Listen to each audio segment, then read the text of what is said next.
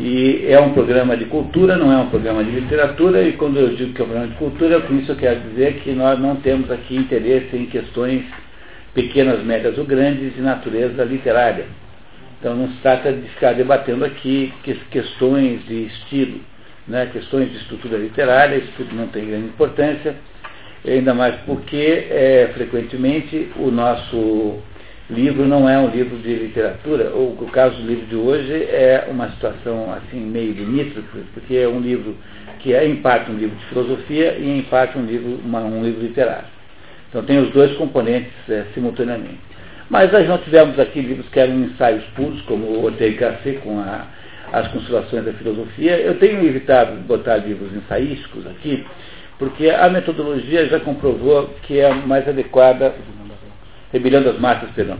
É, então, a metodologia aqui já comprovou ser mais adequada para livros eh, que se possa contar uma história. Então, me parece que haverá sempre uma certa predominância de livros ficcionais e não de livros ensaísticos nesse programa aqui, no, no programa.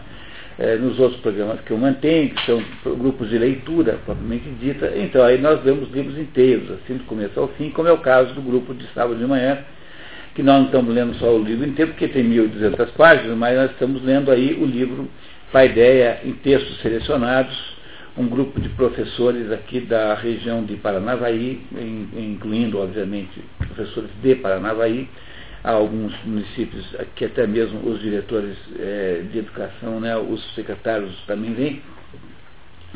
Então a nossa metodologia aqui das expedições para o mundo da cultura, ela é mais adequada a livros é, ficcionais. Conta uma história, não é? E não é também necessário ler o livro antes, embora fosse altamente recomendado. Esse livro em questão agora, ele irá nos, nós, nós vamos fazer um resumo aqui, como sempre, que ajudará a entender aqueles que não leram. Mas eu queria muito que você soubesse que esse livro é imprescindível, assim, é quase o livro mais importante para você ler na sua vida eu sempre recomendo para todo mundo que me pergunta qual é o primeiro livro de filosofia que lê na vida. Porque assim a pessoa escapa lá daquele negócio do mundo da Sofia, do mundo da Sofia que não é para ler de jeito nenhum, né? E, e você escapa da, daqueles livros de introdução à filosofia, que são, de modo geral, muito descritivos, quer dizer, eles são livros de cultura filosófica. Mas se você quer um livro que te, que te dê uma ideia do que é o pensamento filosófico, há quem acha que a filosofia só existe no momento em que ela é, é filosofada, e não no resto são, são é, preservações de momentos de filosofia. Havia um maestro que fazia isso, Celilidade, que era um grande maestro romeno, que proibia de gravar as, os seus concertos, porque ele achava que a música só valia na hora que é tocada.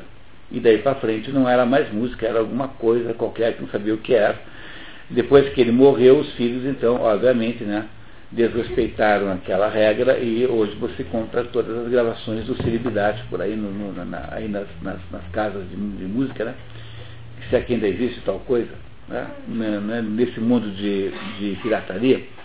Mas o, a mesma coisa acontece com alguns analistas desse assunto, dizendo que filosofia mesmo acontece enquanto você filosofa e que o resto é um, uma cristalização, é uma, uma espécie de filosofia que ficou cristalizada. E, mas a gente não tem muito, muita ideia, saída né, a não ser tentar pegar aí os textos que estão disponíveis aí, que existem. Esse aqui é um livro de filosofia, que é, eventualmente usa a linguagem poética, que não, é, não está proibido, né? não há nada que nesse mundo que proíba de fazer filosofia com poesia, mas é um livro de filosofia realmente. E, a, e o autor desse livro chama-se Boécio. E Boécio é um dos sujeitos mais surpreendentes que eu já estudei. A gente mal ouve falar dele, não é uma pessoa conhecida, mas o Boécio é uma, uma pessoa de importância histórica extraordinária, porque ele é um, um, um, uma pessoa de transição entre o mundo é, dito antigo, o mundo romano, ele é um romano, na verdade, e o mundo é, novo, né, o mundo medieval da Idade Média, que só iria se consolidar depois, muito tempo depois dele. Então, o Boécio é alguém que viveu lá pelo ano 500, mas a Idade Média, rigorosamente, só começa com o Império Carolíngio de Carlos Magno, que foi fundado no dia de Natal, 25 de dezembro do ano de 800. Mas ele tem aí um pé em cada um desses dois mundos. É claro que tem que ter um pé muito, umas pernas muito compridas para poder estar é, no mundo que acaba em 400 alguma coisa e no que começa no ano 800. Mesmo assim, é, é uma simbologia valiosa essa de imaginar que o Boécio é uma pessoa de dois mundos. Aquele mundo está acabando, que é o mundo romano, e o mundo está começando, que é o mundo medieval, cuja primeira experiência de organização social acontece só no ano 800, mais ou menos, né, depois de Cristo. Todos os acontecimentos que nós vamos ver aqui são acontecimentos depois de Cristo. E a história do Boécio é uma história incrivelmente interessante, porque ele é alguém que já pegou a, a, aquele momento de decadência do Império Romano, quando o Império Romano então começa a ser é, tomado pelos bárbaros. Mas o, a gente tem uma visão escolar disso, de que os bárbaros tomaram militarmente, tomaram também. Mas depois que havia aí uma ocupação militar mais ou menos aí razoável, os bárbaros começaram a fazer o quê? Os bárbaros tornaram-se dirigentes de Roma que os bárbaros não, não, não queriam transformar os romanos em bárbaros. Os, romanos, os bárbaros queriam eles mesmos serem, serem bárbaros. Há um, um grande filósofo árabe chamado Ibn Khaldun, que também vocês certamente não conhecem, que viveu no século XIII, XIV, e o Ibn Khaldun é, foi escrever um livro sobre, sobre o mundo da sua época. E, e para poder escrever esse livro, ele teve que fazer uma introdução chamada Mukadimá, em árabe. Mukadimá significa prolegômenos, em grego, prolegomená, né? em português, prolegômenos. E significa o que? Introdução. Então, essa introdução, chamada Mukadimá, é uma introdução metodológica à história do mundo que ele ia escrever. E nessa introdução metodológica, o Ibn ele desenhou mais ou menos todas as ciências ditas humanas modernas. É uma coisa tão extraordinária é, que o Arnold Toynbee disse que aquela é a maior obra de história de todos os tempos, a introdução do Ibn Khaldun. E o Ibn Khaldun, nessa introdução, que tem são três volumes gigantescos, ele diz o seguinte, que, que as civilizações elas, elas, elas vão se substituindo dessa maneira. Tem uma que domina, tem uma civilização que está muito rica, vitoriosa, por estar rica e vitoriosa ela fica fraca, ela fica, ela não presta mais atenção, e os bárbaros em volta estão o tempo todo né, é, agitando-se febrilmente com o objetivo de tomar o poder. Aí um belo dia, ah, esses bárbaros inventam uma maneira, já que eles não temem nada e não têm o que perder, eles tomam uma, uma maneira de tomar conta daquilo. E eles então abancam-se naquela civilização que eles tomaram e eles vão ad, ad, adaptando-se àquela civilização. E depois de um certo tempo, eles é que são os folgados e tranquilos, e eles é que serão derrubados pelos próximos bárbaros. Essa é uma tese do Ibn Khaldun, que está nesse livro, Mukadimar, que tenta explicar por que é que há essa ciclotimia nas civilizações humanas, mas é um assunto bem grande. Nós não vamos conseguir tratá-lo dele nesse momento agora.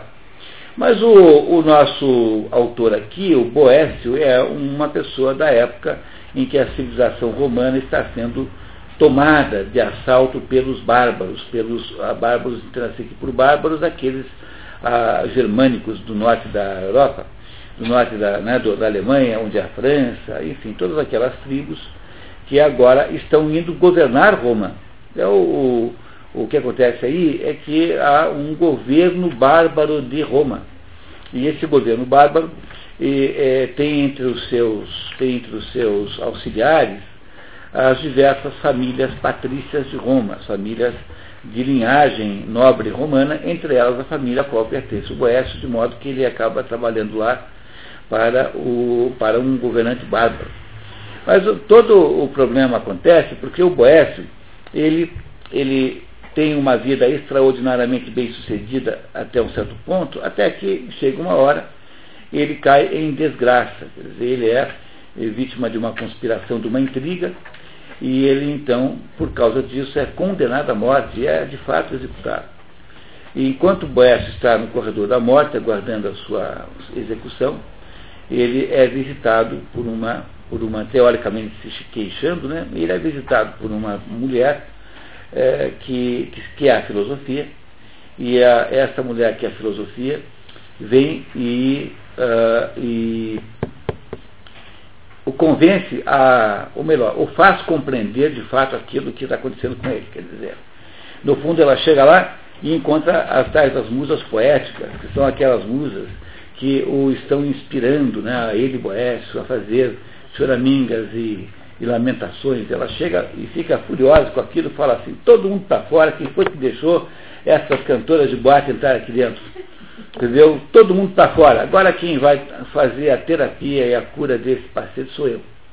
E esse livro que vocês verão, que é um livro extraordinariamente bem escrito, é um livro que tem 1.500 anos de idade e é extraordinariamente atual, é o livro A Consolação da Filosofia. Então, se você não se importar, a gente podia dar uma olhada rapidamente na cronologia da, da obra, como sempre, né? Então, vocês veem aí né, que o, o Boécio está aí no, no, em 313, apenas alguns dados históricos, né? Com o edito de Milão, Constantino I torna o cristianismo livre no Império Romano. Foi a primeira vez que o cristianismo pôde ser é, praticado livremente. Apenas nessa data. Veja, ele não transformou o cristianismo na, na religião oficial do Império Romano, mas numa religião livre. Em 325, tudo isso é depois de Cristo, né? O Conselho de Nicéia, reunido por Constantino I, declara herética a doutrina de Ários. Um, Ários era um bispo, que é o arianismo, que nega a consubstancialidade entre Jesus e Deus. Quer dizer, há uma, uma heresia. Foi a maior de todas as heresias que o cristianismo enfrentou, que é essa ideia de que Jesus Cristo é apenas um homem especial. Olha, se você acredita nisso, você não é mais cristão automaticamente. Porque o cristianismo desaparece completamente em frente à perspectiva de Jesus não ser Deus. Isso é obrigatório para que haja o cristianismo. Os, os islâmicos dizem isso, né, que Jesus é um profeta mais. Há, no, no, há uma porção de, de menções a Jesus Cristo no islamismo. Outro dia eu estava lendo um pedaço do Corão e tinha lá Jesus Cristo no Corão dizendo assim, eu fiz tudo quanto foi milagre, agora impossível mesmo é arrumar a cabeça desse bando de burro, porque não é possível uma coisa dessa. Mas isso está Jesus Cristo dizendo no Corão, né, que milagre que era difícil ele fez. Agora, consertar a cabeça desse bando de teimoso não é possível. Isso não é uma tarefa que esteja ao seu alcance verdadeiramente. Né? Para você ter uma ideia de como o cristianismo é citado no Corão, há mais menções a Nossa Senhora no Corão do que no Novo Testamento. porque no Novo Testamento não há muitas menções a Nossa Senhora. Essa aqui é a verdade também. Né? Mas no Corão elas são muito comuns, os, os, os, os islâmicos a chamam de Ma, Ma, Marian. Né? Marian é o nome em árabe de Nossa Senhora. E, e então, voltando aqui para esse assunto, né, essa heresia foi uma heresia que botou o cristianismo em risco e foi resolvida aí em 325. Em 354 nasce no da África Santo Agostinho, que é um mais ou menos contemporâneo do, do Boécio, eles não se conheceram, né?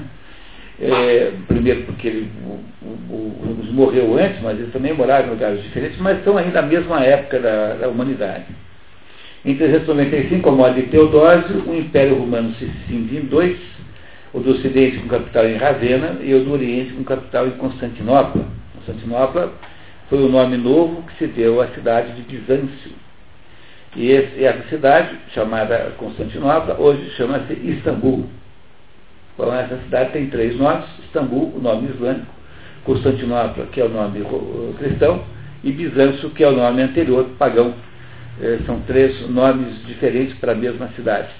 Essa cisão entre Oriente e Ocidente é definitiva, não há modo de voltar, e, e criou um cristianismo completamente diferente lá no, no Oriente, que não se parece com o nosso aqui. É muito mais tradicionalista, muito mais ritualístico, Há, no entanto, uma igreja no Oriente que é associada à nossa, que é a igreja maronita do Líbano. Os cristãos libaneses são subordinados a Roma, não são subordinados à igreja ortodoxa. Então são como se fossem católicos.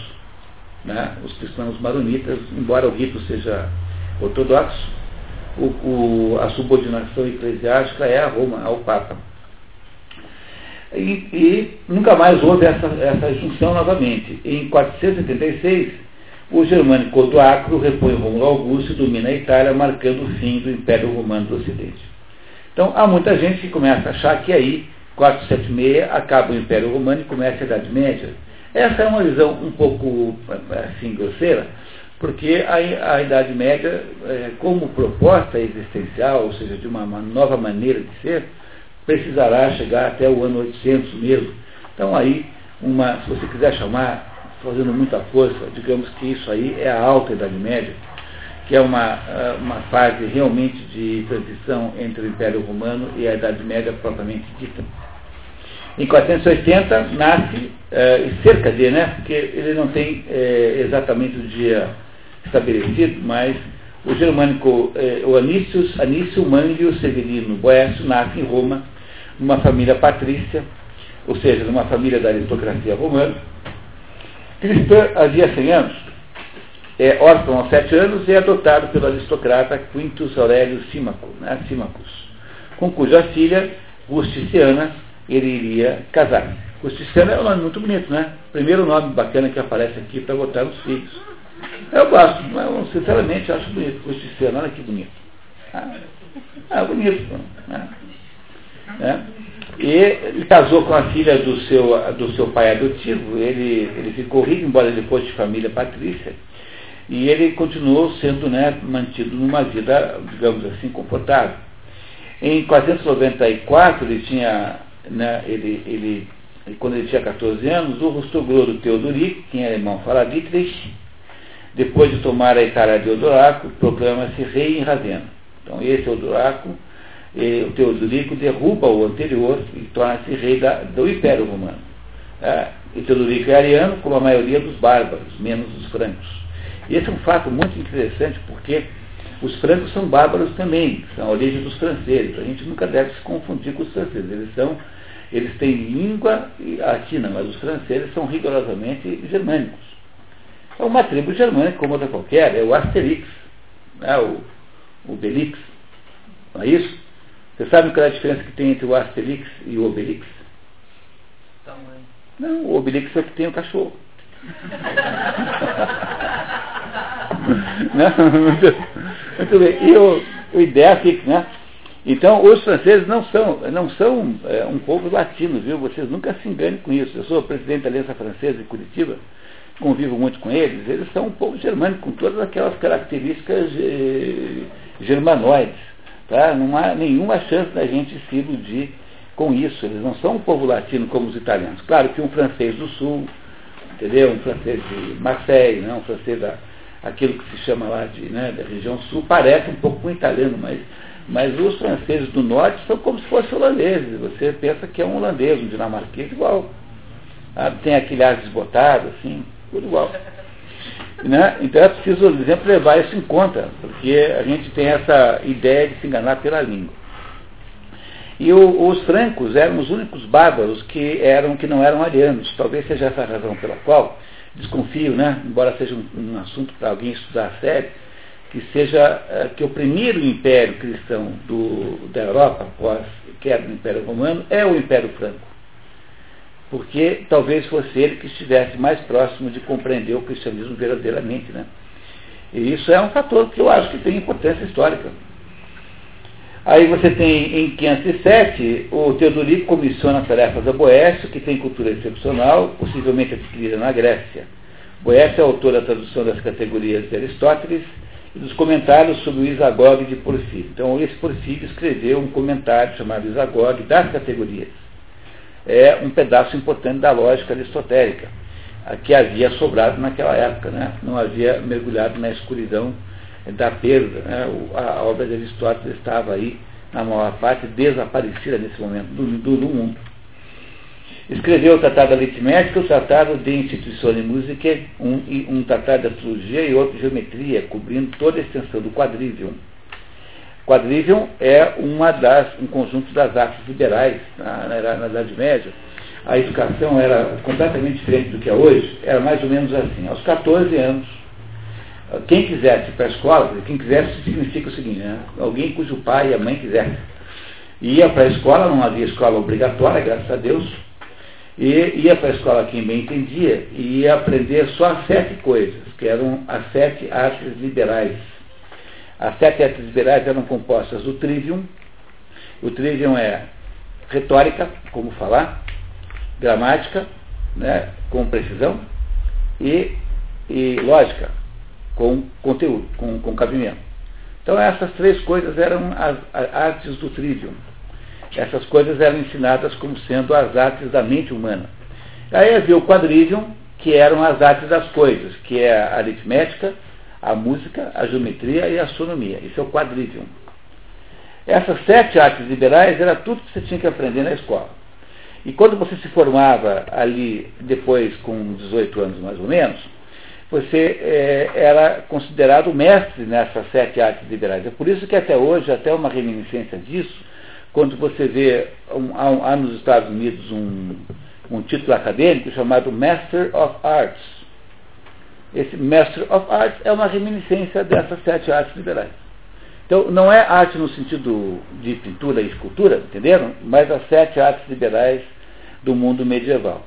Aí, se o sujeito quisesse e pudesse pagar, ele podia continuar fazendo um dos quatro cursos superiores liberais que havia. Só havia quatro cursos superiores liberais. Era teologia, direito canônico, apenas canônico. No seu tempo teve também o direito civil, mas depois foi caçado. Então, direito canônico, teologia, medicina e filosofia. E não havia nenhum outro curso superior liberal. E é por isso que nós chamamos essas, essas pessoas que fazem esse curso, acabavam recebendo o, o título de doutor. Então, doutor é todo mundo quem terminava o curso de uma dessas quatro artes. É por isso que nós chamamos os médicos de doutores até hoje, e chamamos os advogados de doutor, mas não chamamos os engenheiros de doutor, porque os engenheiros não eram uma das artes superiores liberais, porque os engenheiros estavam, não eram livres, eles eram prisioneiros das suas, das suas guildas, né, dos seus, dos suas, dos seus, das, das artes e ofícios né, daquelas corporações. Então, o engenheiro, diferentemente do médico, quando se tornava engenheiro, que naquela época não chamava assim, chamava construtor, né? Ele estava prisioneiro de um determinado código comercial, que era controlado pela guilda. Mas o médico não, o médico tinha o direito de dizer assim, eu não vou cobrar nada. Entenderam qual é o sentido da ideia de livre é, das artes superiores, superiores da Idade Média? É que os quatro formados nas artes superiores não precisavam se submeter a nenhuma regra que não fosse sua consciência. Então, o, o superior, o, o, o, profissional liberal, é aquele que pode fazer o que bem entender. Pode cobrar, pode não cobrar, pode cobrar metade de um, do outro não cobrar, e assim, assim por diante. Então, uma das pessoas que estabeleceu esse sistema, que é genial, e a partir desse sistema depois, no século XI, XII, XIII, você tem a, a maturação da escolástica. A escolástica é filha desse conjunto de atividades dessa época. Foi o Boécio, é um dos responsáveis por isso. Embora considera-se, de modo geral, o maior de todos os compiladores das sete artes liberais, um sujeito chamado Aquino, que é um inglês, que foi morar na corte de Carlos Magno no ano 800 e montou uma escola que o Carlos Magno queria que tivesse, embora ele fosse analfabeto, né?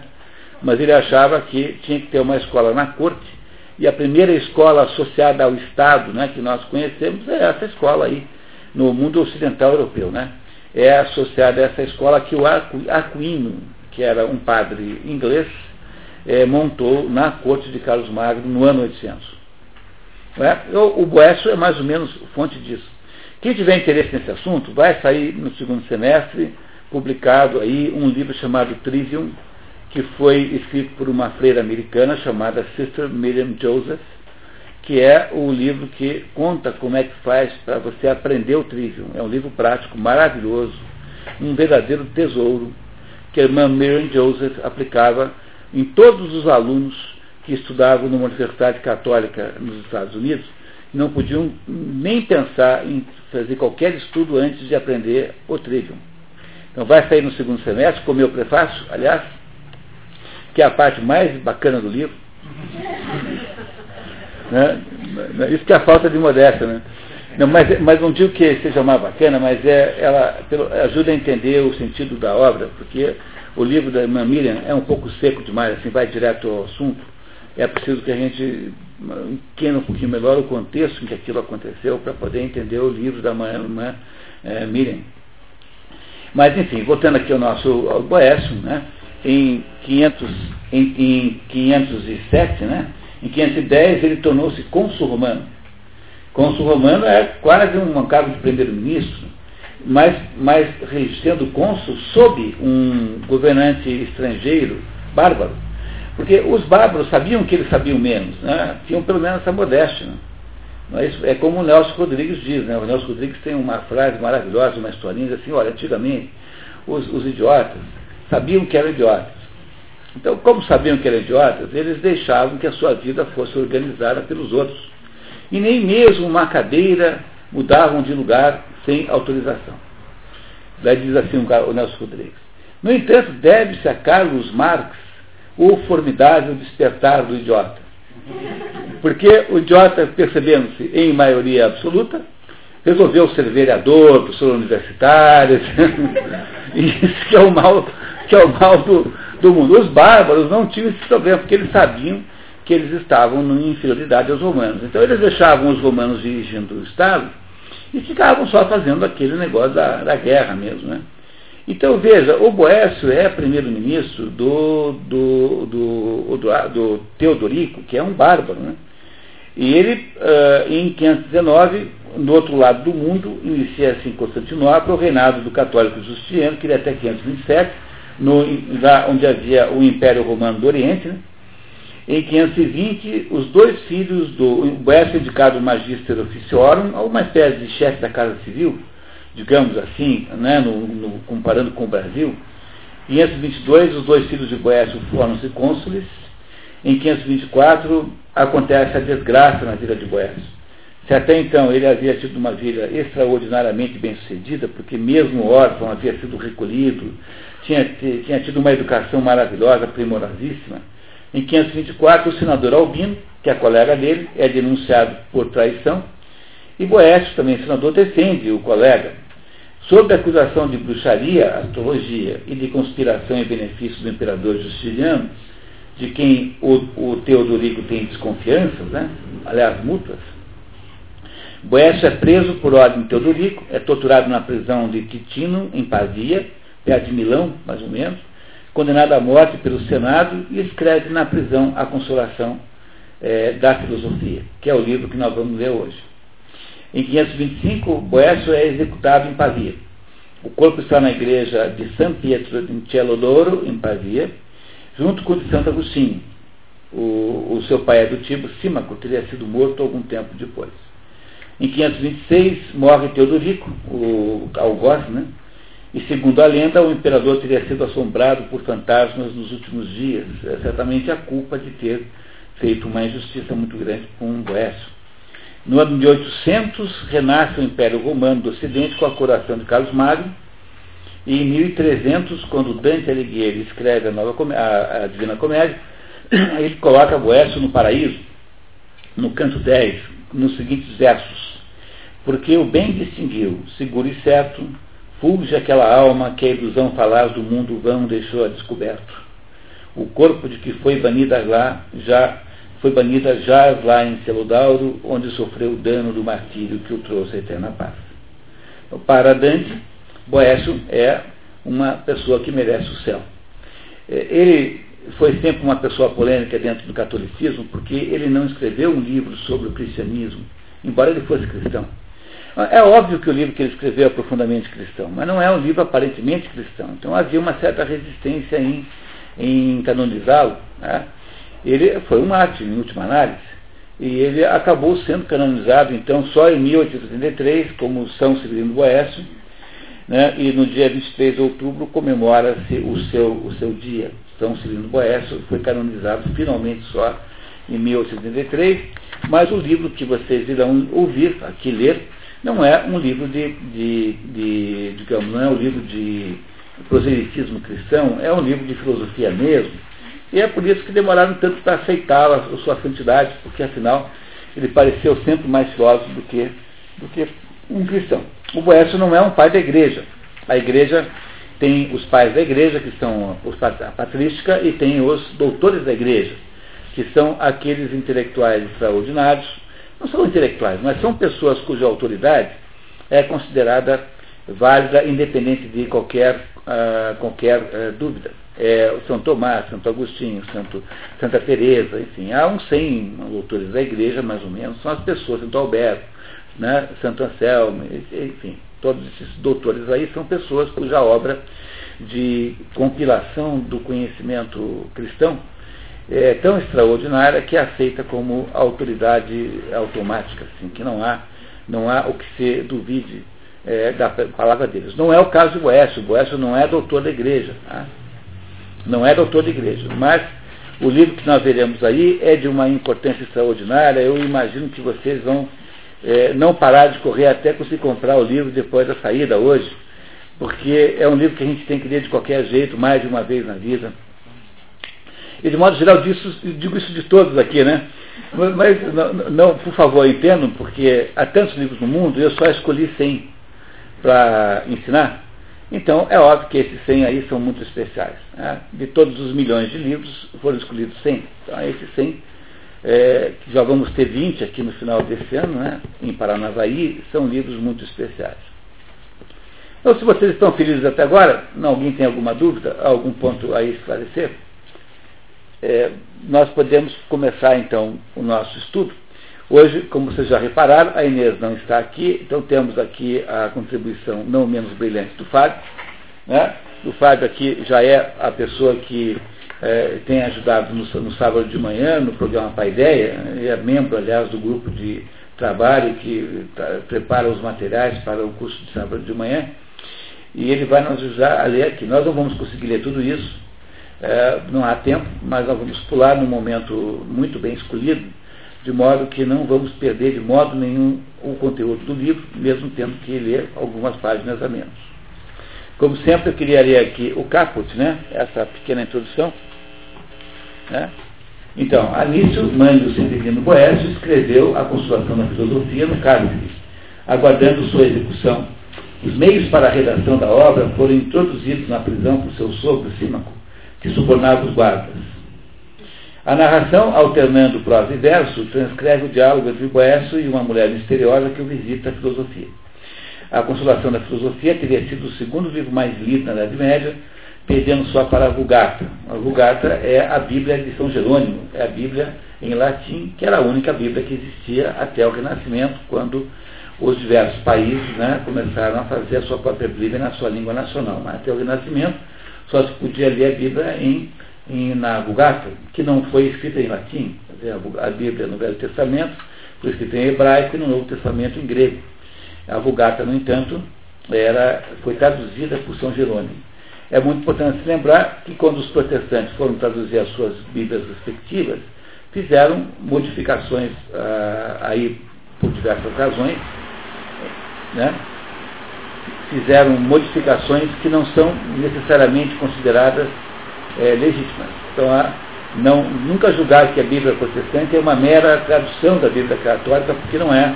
Há diferenças em alguns pontos bem grandes né, de interpretação. Essa última obra do escritor Patrício exemplifica a fusão entre a filosofia antiga e o cristianismo, criando escolástico. Martin Grabman dizia que Boécio ser o último dos romanos e o primeiro dos escolásticos. Um pé no mundo é, antigo e um pé no mundo novo, então, que é a Idade Média. Preparados, pessoal? Pois não. Pode. Como vai? Você vai ter que falar bem alto, porque esse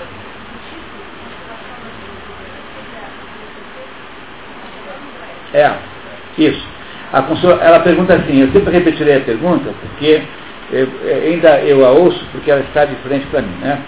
Então, a consolação da filosofia significa a, consola, a filosofia está consolando alguém cuja vida aparece irremediavelmente sem nenhum valor mais. Você está na, no corredor da morte, esperando uma morte logo, virá logo. E está sendo ali é, inspirado pelas musas poéticas, que são as musas que inspiram a pessoa a reclamar da vida e fazer né, poesias lamentativas de como a vida está ruim, etc. Então a filosofia vem, expulsa essas musas, musas todas. Né? As musas, o que, que são as musas? As musas são os espíritos inspiradores dos poetas. Toda vez que um poeta vai fazer uma poesia no mundo antigo, a primeira coisa que ele faz é inspira-me, canta-me, ó musa, não é assim na Ilíada, lembra? Na Odisseia também começou assim. Sempre começa com um pedido às musas que o inspire. As musas são as inspirações, né, digamos, personalizadas em mulheres, para que o poeta possa fazer um bom poema. Então ele, ele, eh, a primeira coisa que a filosofia fará é pôr as musas todas para fora e trazer as próprias, que são musas filosóficas e não são musas poéticas, líricas. Não é isso? Porque, afinal de contas, o, o é discípulo dela e não discípulo da poesia. Tá certo, pessoal? Agora lembrem que esse livro foi escrito por um sujeito que está escrevendo uma história ah, né, literária sobre ele mesmo. Está escrevendo, portanto, uma história que fala dele como se fosse outra pessoa, não é?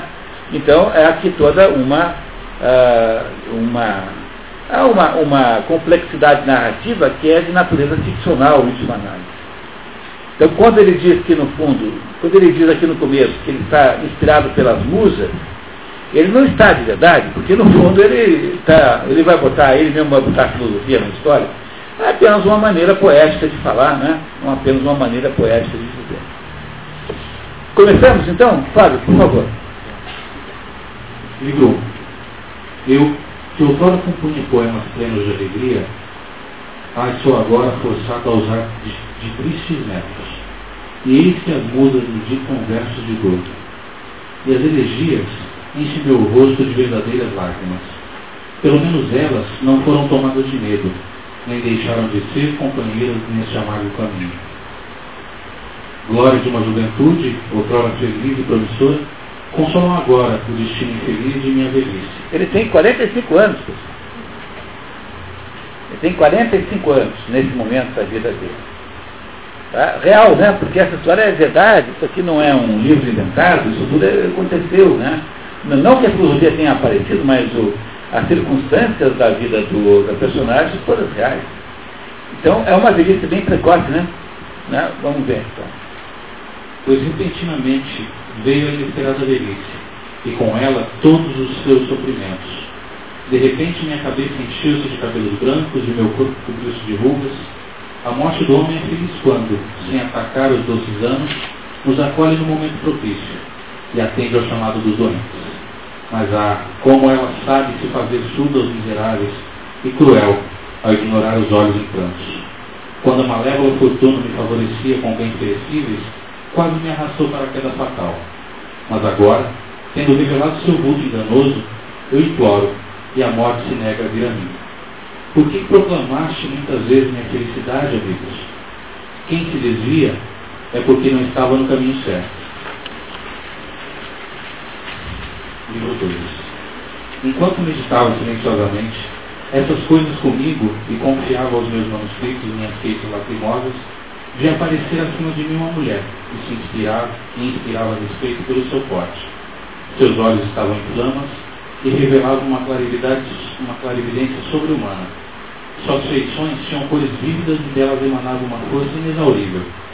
Ela parecia ter vivido anos que não era possível que fosse no nosso tempo.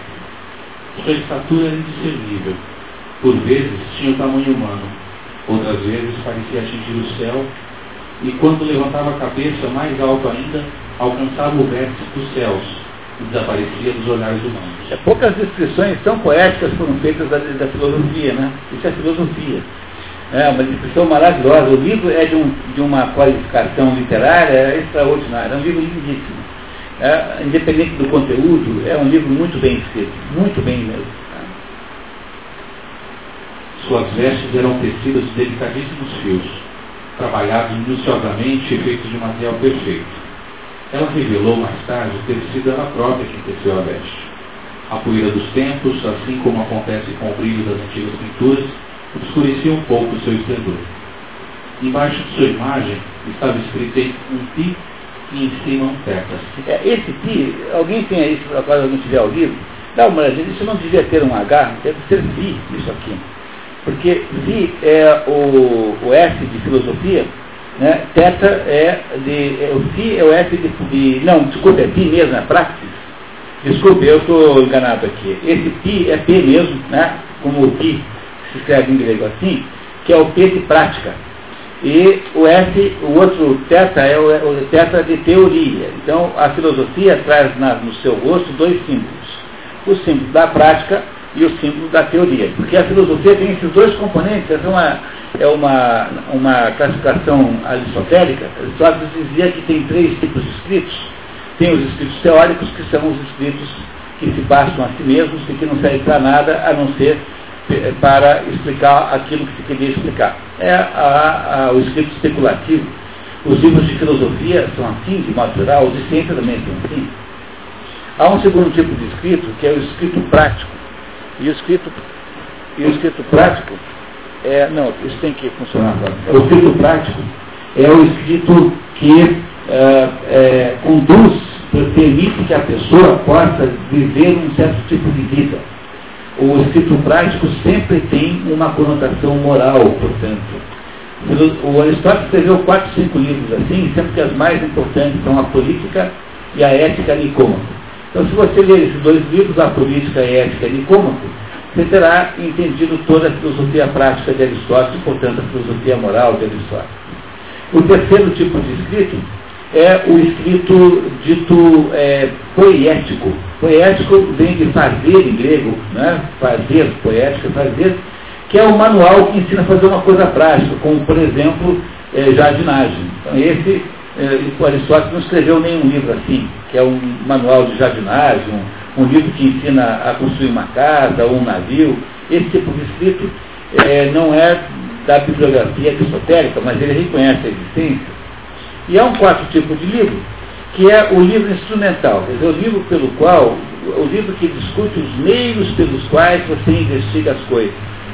Nesse, no caso de Aristóteles, a obra aristotélica assim chama-se órgão no mundo moderno e é composta por alguns livros, entre eles pelas categorias, que é o livro que o, o próprio, né, que o Porfírio depois é, transformou em Isagogue e depois o, o Boécio traduziu para o, né, comentou, né, comentou em, em latim.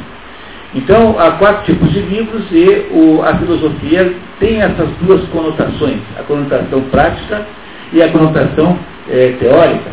A conotação prática é aquela, a filosofia serve para contar para você como é que você deve conduzir a sua vida. O nome disso é moral.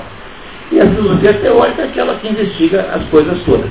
Então está aqui o Boécio descrevendo a mulher que ele está vendo, que ele não sabe o que é filosofia. É, quer dizer, não sabe mentirinha, né? Porque obviamente ele sabe. Mas ele está aqui ainda perguntando quem é aquela pessoa e vê que nessa pessoa existem esses dois, essas duas marcas, da prática e da teoria. E entre essas duas letras via-se uma escada cujos degraus ligavam o elemento inferior ao superior. No entanto, mãos violentas rasgaram sua veste e cada uma tomou um pedaço dela.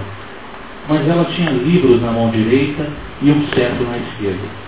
Quando viu as musas da poesia junto a mim, cantando versos de dor, ficou muito perturbada e, lançando-lhe olhares inflamados de cólera, disse: quem permitiu a essas impuras amantes do teatro aproximar-se desse doente?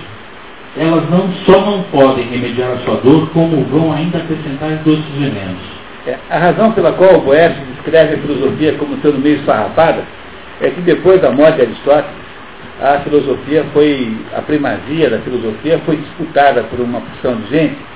É, os tipos mais exóticos e estranhos que você possa imaginar, entre os mais importantes, Diógenes, né, que são os cínicos, e o epicuro, o epicurismo, que achavam que estavam pegando a filosofia, mas só estavam arrancando pedaços da roupa dela. No fundo, houve aí uma enorme decadência na filosofia grega após a morte de Aristóteles, um negócio tão grave, tão grave, que eu costumo comparar com a saída do palco da Filarmônica de Berlim tocando bar e a entrada no palco do Teixeirinha tocando churrasquinho de mãe né, do, né, os, mais, os mais aí, é, alguns talvez lembrem desse velho sucesso. Né, o Teixeirinha fez uma música, a mãe dele morreu queimada, ele fez uma música, imagine que barbaridade. Né, uma música em homenagem à própria mãe, que coisa. Tá? Continuamos. São elas que por lamentos estéreis das paixões matam a cuidar da razão. Fazem com que a alma humana se acostume à dor e não a deixem mais sossegada. Olha que coisa incrível, ó. São elas as musas lamentativas, né? Que é, por lamentos estéreis matam a cuidar da razão, fazem com que a alma humana se acostume à dor e não a deixe mais sossegada. A primeira coisa que tem que fazer é tirá-lo do estado emocional em que ele se encontra e levá-lo a, a, a, um estado racional em que ele pode raciocinar novamente. Essa é a primeira fase da terapia que a filosofia fará com o Boécio. Tá? Se pelo menos importunasseis o neófito com vossas insídias habituais, eu não daria grande importância.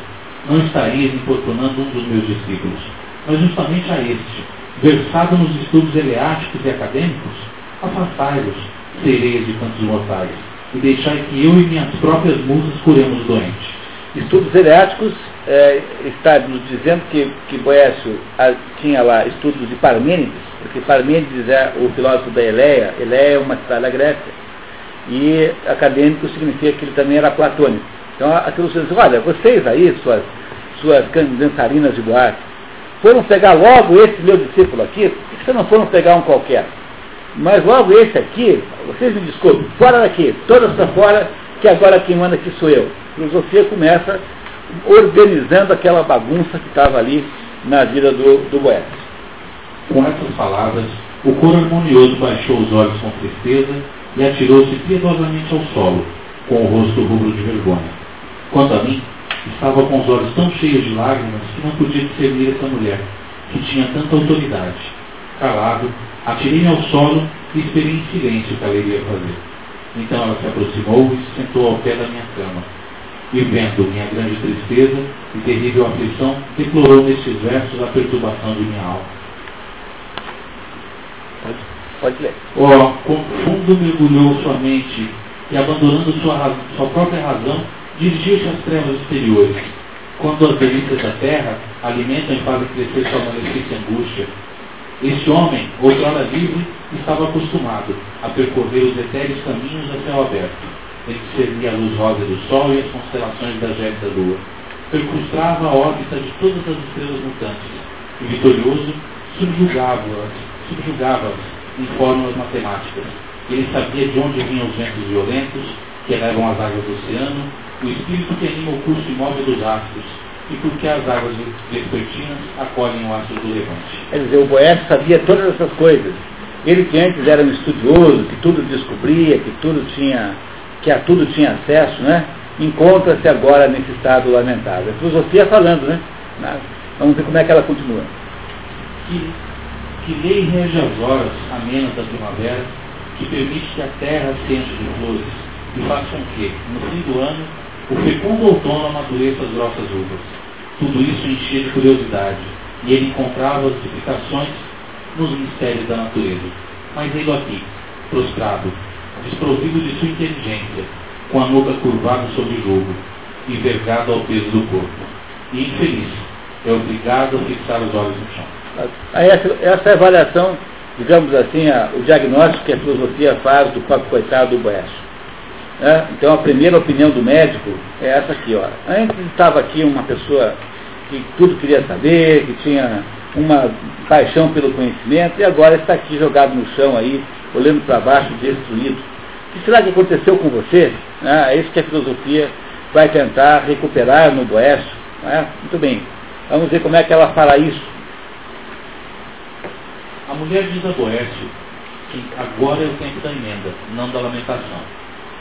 Mas és tu que outrora foste nutrido com o nosso leite, com o nosso alimento, que se exercia com uma força viril, e no entanto tinham te fornecido todas as armas necessárias para venceres.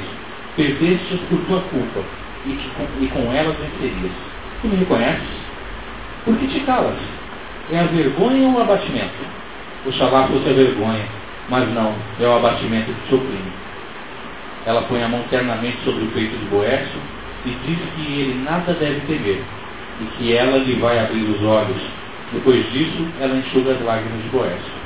E aí a filosofia, então, agora vai começar a terapia é, para consolar o Boécio, que é um pobre coitado que está aí, perdeu de uma hora para outra, ele perdeu o cargo, a majestade, a família, as riquezas, tudo que você quiser imaginar, e agora vai perder também a vida. Está prestes a perder a vida, tudo isso aconteceu de fato, não é uma história inventada, tudo isso aconteceu na vida do, do Boécio. Tá? Continuamos. 5. Então se dissiparam as trevas noturnas, e a meus olhos foi dada a capacidade de discernir novamente a luz. Livro 6. E dessa forma foram dissipadas as nuvens da tristeza. Fui iluminado pela luz celeste e recebi o discernimento para contemplar aquela face. E mal dirigi o olhar, o olhar a ela, reconheci minha antiga nutriz, que desde a adolescência frequentava minha mente. Era a filosofia. A antiga nutriz, aquela que dava alimento a ele, né? Finalmente o Boécio, nesse momento, depois de ter convivido com as musas lamentativas, reconhece a sua velha eh, nutridora, que é a filosofia. E agora, ele reconhecendo a velha professora, né, a velha mestra, vai manter uma conversação com ela sobre a situação dele. Então, eu lem queria lembrá-lo sempre que eh, não é o Boécio que está sendo aqui analisado em última análise, mas somos nós aqui que estamos presentes aqui nessa sala. No fundo, tudo que é dito por Boécio vale para nós também, né? E é por isso que esse livro aqui ajuda muita gente a entender a vida. Porque é, nós todos, de alguma maneira, já nos achamos em situações equivalentes, é, simbolicamente, né, à do Boécio. Ninguém foi condenado à morte, é, mas a gente imagina-se sempre situações tão graves quanto essa. E vamos ver o que acontece então. Vamos lá. Perguntado ao que faz ali, a filosofia responde que para ela não é lícito deixar caminhando sozinho um discípulo seu lembra o caso de Sócrates, que por ela, a filosofia, foi transformada em imortal. Você lembra do caso de Sócrates? Sócrates foi obrigado a tomar cicuta porque, defendendo a sua opinião contrariamente à opinião do Estado, ele deixou-se imolar, né? ele tornou-se um símbolo. A morte de Sócrates é a, a morte de Sócrates é a razão pela qual existe filosofia.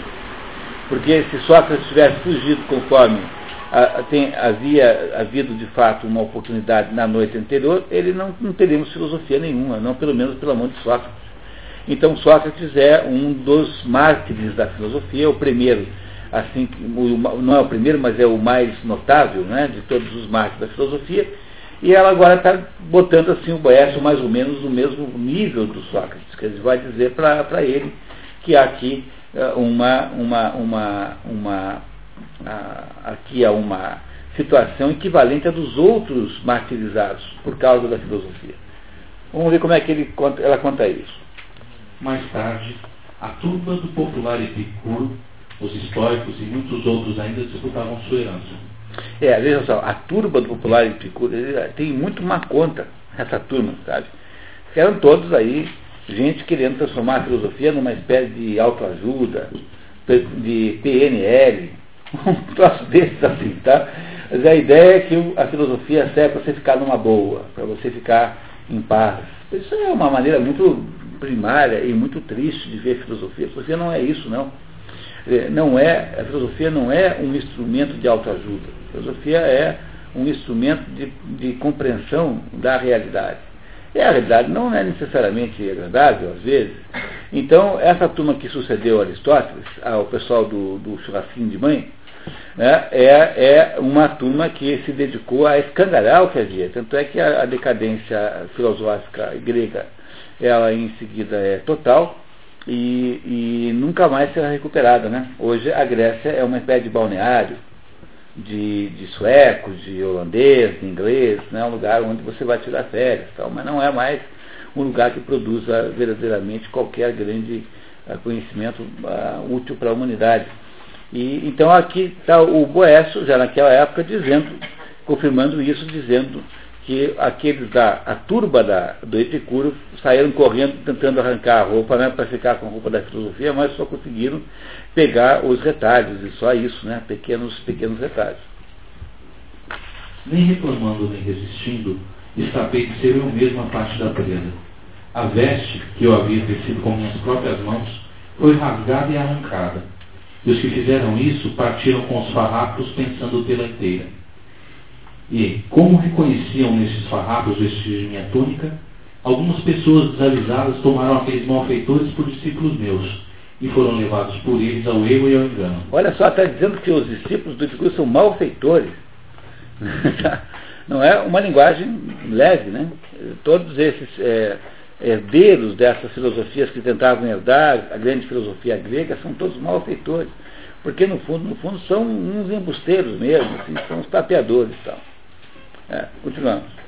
Pois se nem do exílio de Anaxágoras, do veneno dado a Sócrates, ou dos tormentos de Zenão ouviste falar, pelo menos de Cânio, Sêneca e Sorano, cuja fama não é por demais antiga, e da qual, da qual ainda se conserva a memória, podes facilmente estudar a doutrina. O que os levou a serem mal vistos foi que, imbuídos de meus princípios morais, eles eram totalmente distintos da turma. Cânio, Sêneca e Sorano são dois filósofos romanos que também foram obrigados a se suicidar. Por isso que ela está dizendo para ele que desses ele certamente lembra, porque são figuras do mundo romano, não é? Boécio é um romano. E, e, e, e lembrar dos mais antigos, né? Que também tiveram que sacrificar a vida pela ideia da verdade. É isso. Então, a primeira coisa que ela está falando é que há um certo heroísmo na situação que ele vive, que é, claro, um heroísmo muito mais claro do ponto de vista de quem não vai ser morto, do que quem vai ser morto, porque sempre tem essa, né, sempre tem essa diferença de perspectiva né, na, na, na vida. Né. Mas vamos ver como é que a, a filosofia continua tentando costurar aqui as feridas do nosso, do nosso Boécio, do nosso autor. Né. Livro 8. Boécio reclama do modo como Fortuno tratou. Culpa a filosofia por ter ditado pela boca de Platão que seriam felizes os estados governados pelos sábios ou que consagrassem a filosofia. É, isso é uma coisa muito, muito importante, queria que vocês prestassem atenção nisso. Platão, que é, que é o filósofo anterior a Aristóteles, né, que foi professor de Aristóteles, Platão, entre os seus diversos livros, a, a filosofia de Platão, é claro que a gente não dá para falar muito aqui, porque senão passa a noite inteira falando só dela. Mas a filosofia de Platão, essencialmente, é a ideia de que existe uma hierarquia. Aliás, a grande contribuição de Platão à filosofia é a ideia da hierarquia dos conceitos, que tudo tem que ser hierarquizado. E Platão acha, que existe, tudo que existe nesse mundo é uma cópia é, é, má e, e precária de, de, dos originais que não existem nesse mundo, mas existem no mundo transcendente, que é o mundo das ideias e, dos, e das formas, o mundo ideal das formas. Nesse mundo ideal das formas, estão todas as coisas como elas verdadeiramente são. Por exemplo, isso que nós chamamos de cachorros são apenas tentativas de reproduzir o verdadeiro cachorro que, que, está, que mora em algum lugar que não é por aqui.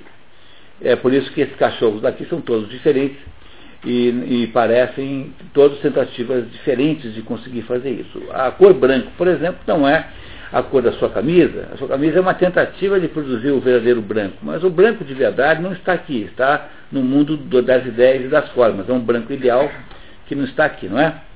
E, e Platão, entre os seus diversos trabalhos, faz um diálogo chamado A República, que é o segundo maior diálogo de Platão, e a República é um diálogo em que Sócrates, Sócrates é sempre um interlocutor nos diálogos de Platão, com exceção do último, Leis, em que não é mais Sócrates.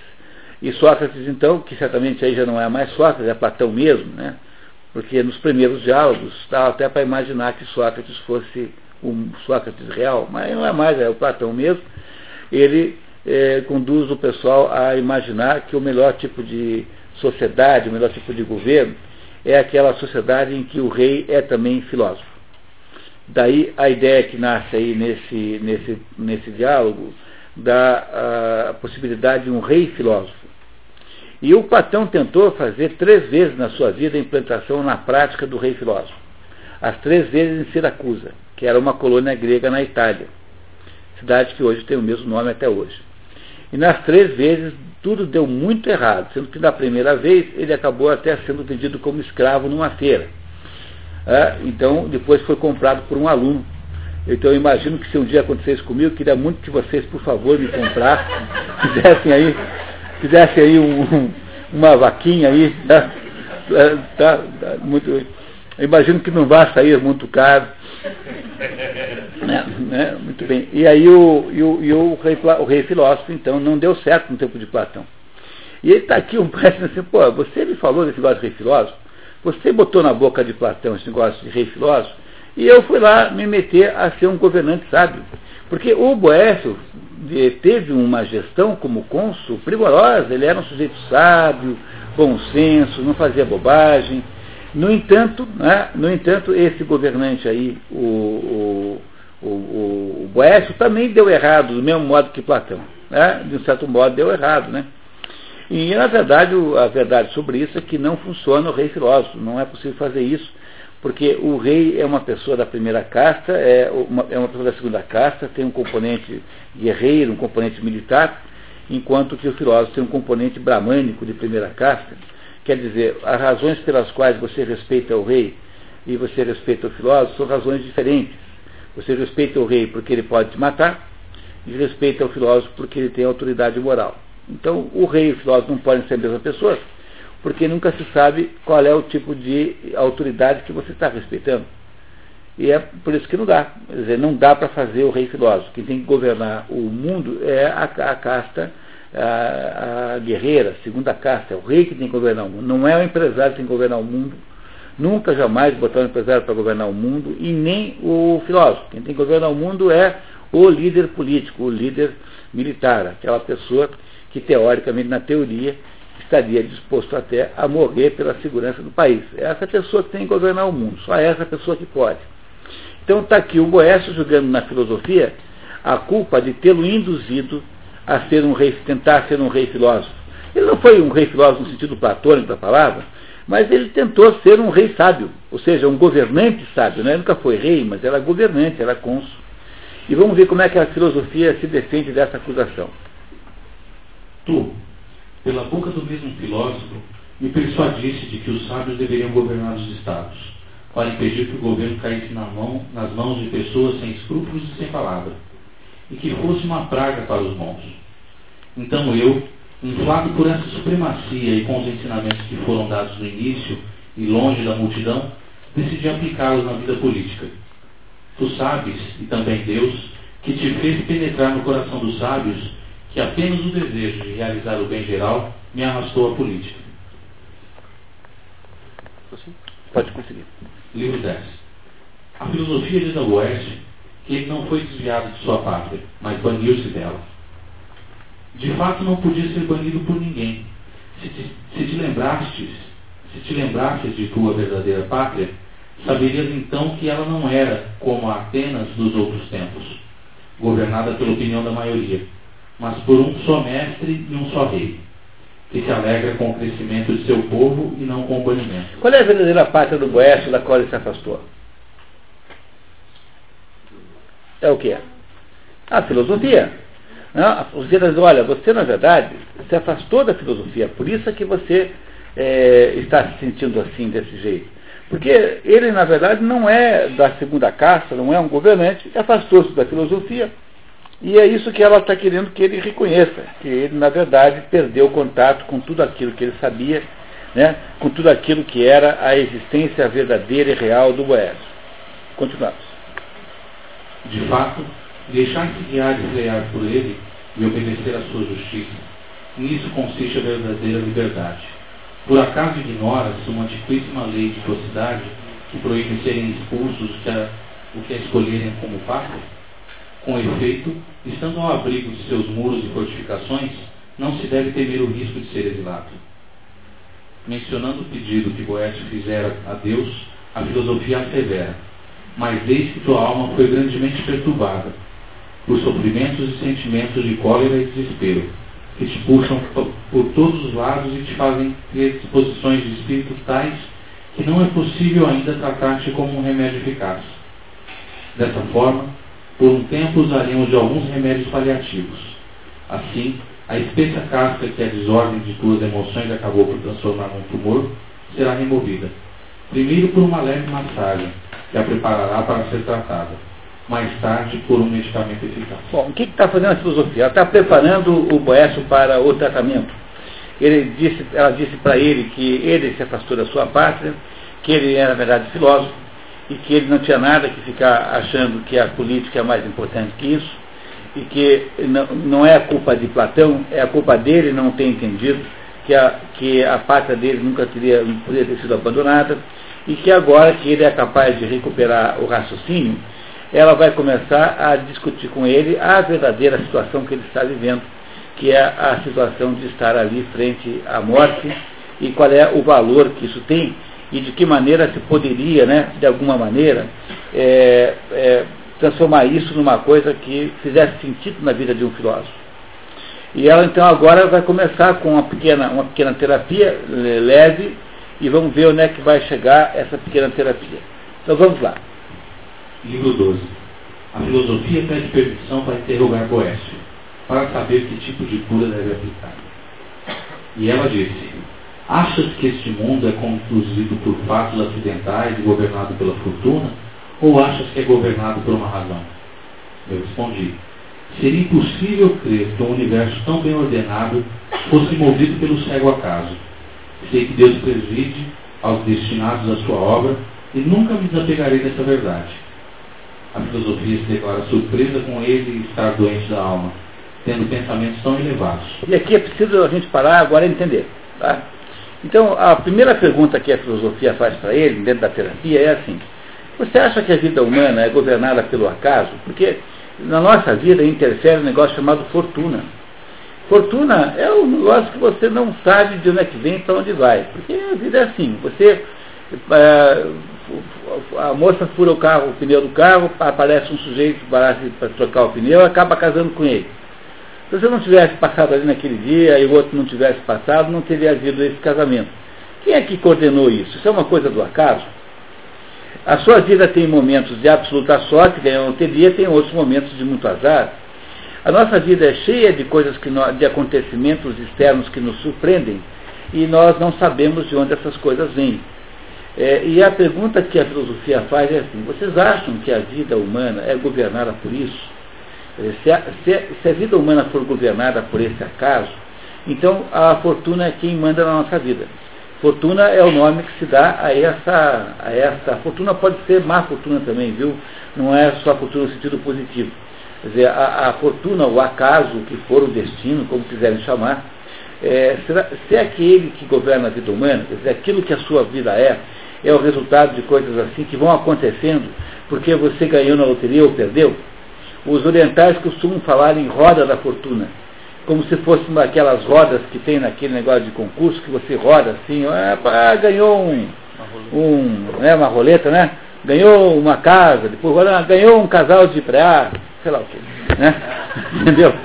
Daí deu azar, né? De ganhar um casal de pré tremendo azar. Mas aí, entendeu? Aí o, o, o, a questão fundamental é assim, quer dizer, você acha que a vida é governada por isso? Dizer, o que governa a nossa vida é esse movimento caótico, é esse movimento é, completamente incontrolável? Ou você acha, Boécio, que a nossa vida é governada por alguma espécie de plano? Eu acho que vocês faria muito bem para vocês mesmos, já, vocês certamente já acabaram de concluir, né? saber o que, é que vocês mesmos acham disso. Se a nossa vida é governada por atos caóticos e que são assim, ninguém sabe o que acontece, ou a nossa vida é governada por alguma espécie de plano. O Boécio disse aqui para a filosofia que acha que a nossa vida é governada por Deus. Portanto, ser governada por Deus é governada por alguma espécie de plano. E a filosofia diz assim, olha, eu não sei como é que você pode estar doente, então, é, tendo pensamentos tão elevados como esse.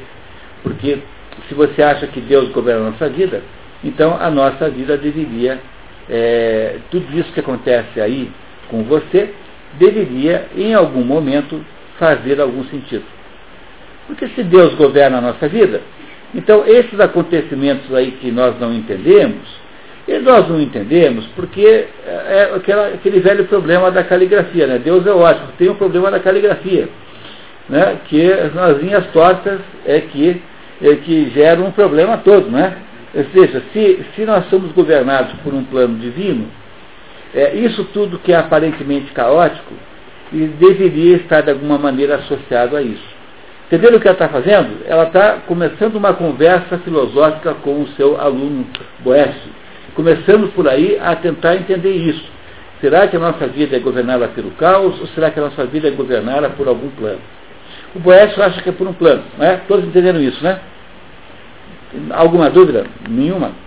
Tá? Fábio, por favor. Continua a indagação, perguntando se Boécio sabe o que é um homem. Tendo ele respondido ser o homem um animal racional e mortal, ela conclui: Agora reconheço uma outra causa principal. Deixaste de saber o que tu és. Assim, desvendei completamente a causa da tua doença, bem como a maneira de te curar. De fato, é devido ao esquecimento que estás perdido, que te lamentas de ter sido exilado e privado de teus bens. É porque desconheces qual é a finalidade do universo que imaginas serem felizes e poderosos os que te acusam. É porque esqueceste as leis que regem o universo que a fortuna segue seu curso arbitrário e que ela é deixada livre e soberana. Sendo diagnosticada a doença de Boécio, a filosofia decide tratá-lo prudentemente, tentando, por um tempo, dissipar suas atividades sutis e mesuradas, as trevas de tuas impressões enganosas, para que possas, Boécio, reconhecer o brilho da verdadeira luz. Muito bem. Agora a filosofia já tem uma ideia mais ou menos da doença do seu, do seu paciente, do seu discípulo paciente, e agora ela vai começar a tratá-lo, porque ele já admitiu que eh, deve haver um plano coordenando a vida humana. E que a vida humana não acontece ao acaso. Não é isso? Tá? Que as coisas que acontecem com você, elas não, não são obra do acaso, mas elas provavelmente têm um sentido oculto. Oculto, sentido esse que você não sabe, mas que existe. Então, vai começar agora a terapia. Vamos ver como é que ela começa a terapia. Livro 2. Iniciando a terapia, a filosofia declara: Se eu compreendi perfeitamente as causas e natureza de tua doença, creio que por sentires profundamente a perda de tua fortuna anterior desfaleces. É apenas o que tomas por uma reviravolta da fortuna que agita teu espírito. Conheço todos os multiformes embustes que ela usa para enganar os homens, até torná-los torná loucos e desesperados, abandonando-os em seguida a qualquer momento. Ela convoca então a retórica, que só não se desvia do caminho quando segue as suas instruções, e a música, para ajudar. Duas artes liberais, né? Está vendo? São duas artes liberais, das sete. Retórica e a música são duas artes liberais. Começa dizendo: O que houve, homem, para que mergulhasses na melancolia e no desespero? Sem dúvida, viste algo de novo e extraordinário. Pensas que a fortuna mudou a teu respeito? Enganaste. Enganaste. Enganaste. Ela era a mesma quando te lisonjeava ou quando fazia de ti seu joguete prometendo-te miragens. Descobriste a dupla visão deste poder cego, enquanto ela ainda dissimula seu verdadeiro semblante aos outros. Diante de ti, ela se desmascarou completamente. A filosofia demonstra o pequeno valor da fortuna, e por sua inconstância passa de um extremo ao outro. Se sua duplicidade te horroriza, despreza, aparta de ti. Seus jogos são funestos. Demonstra que não é possível submeter-se aos caprichos da fortuna e ao mesmo tempo sustar a rápida revolução de sua roda, porque aí fortuna não seria mais fortuna. Então, você está argumentando com o essa, que não adianta ele ficar se lamentando de ter mudado de sorte, né? perder a fortuna mudar de sorte. Porque a fortuna é uma espécie assim de, de mulher bonita muito infiel, é, né, que você não controla de verdade. Assim, ela uma hora vai certo, outra hora não dá. Mas não é alguma coisa que se possa culpar a fortuna, porque a fortuna é assim mesmo, é o jeito dela ser. Ela é uma distribuição é, oscilante e alterna, alternante de, bo, de benefícios e malefícios. Uma hora dá certo, outra hora dá errado. A fortuna é assim mesmo, ela é absolutamente volúvel. Ela é, às vezes funciona, te deixa rico, depois ela te deixa pobre. Uma hora te dá saúde, outra hora te dá doença. A fortuna é assim. Você não sabe como o que vem pela frente. Portanto, não adianta a gente culpar a fortuna pela nossa, pela nossa vida, porque a fortuna, antes, em outras circunstâncias, foi muito boa para nós e nós esquecemos de agradecer a ela. Ou seja, isso que nós chamamos de sorte, destino, fortuna, é alguma coisa que tem uma oscilação natural e que não nos compete controlar, não está no nosso alcance controlar e, portanto, não tem nenhum cabimento na vida você atrelar a sua vida a uma coisa dessa. Não é isso? Quer dizer, atrelar a sua vida à fortuna é uma coisa que não é uma boa maneira de viver, não é uma maneira, pelo menos não é uma maneira prudente de viver, Porque, afinal de contas, o que, que você pode esperar da fortuna? Pode esperar todas as oscilações de humor que você possa imaginar. É isso que a filosofia está dizendo para o Boécio. Então, se você está triste porque a sua fortuna era ótima e agora está uma porcaria, então calma aí, pô, porque você deve estar fazendo uma coisa errada, que é colocar a sua vida atrelada a uma coisa chamada fortuna, destino ou sorte.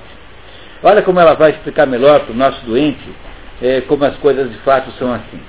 Por favor, Fábio. A fortuna discursa Boécio como se fosse.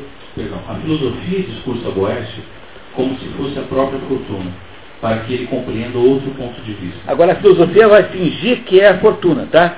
E vai discursar para o Boécio como se ela fosse a fortuna. Quando a natureza te fez sair do ventre de tua mãe, estavas totalmente nu e não tinhas nada. Fui eu quem te acolheu, tratou com o maior cuidado, e se não me suportas mais, é porque te levei muito, dedicando-me muito à tua causa, e fui excessivamente pródigo em relação a ti. Mas agora decidi retirar minha mão do teu ombro. Tu deverias agradecer-me os frutos de bens que não te pertencem, e não tens o direito de te queixares como, como se tivesses perdido os teus próprios. Por que então essas lamentações? Não foste agredido de nenhum modo por mim.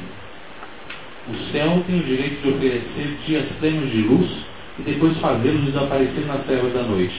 O ano tem o direito de cobrir por um período a terra de flores e frutas e depois torná-la irreconhecível, enviando chuvas e geadas. O mar tem o direito de um dia ser amável, apresentando uma superfície calma, e no outro de agitar as ondas sublevadas pela tempestade. E quanto a mim, é o desejo sempre insatisfeito dos homens que pretende me obrigar a fazer prova de uma constância incompatível com minha própria natureza. Olha, então aqui é porque olha, todo mundo pode variar, só eu que tenho que ser boazinho o tempo todo, pô, mas que é, que, olha, raios.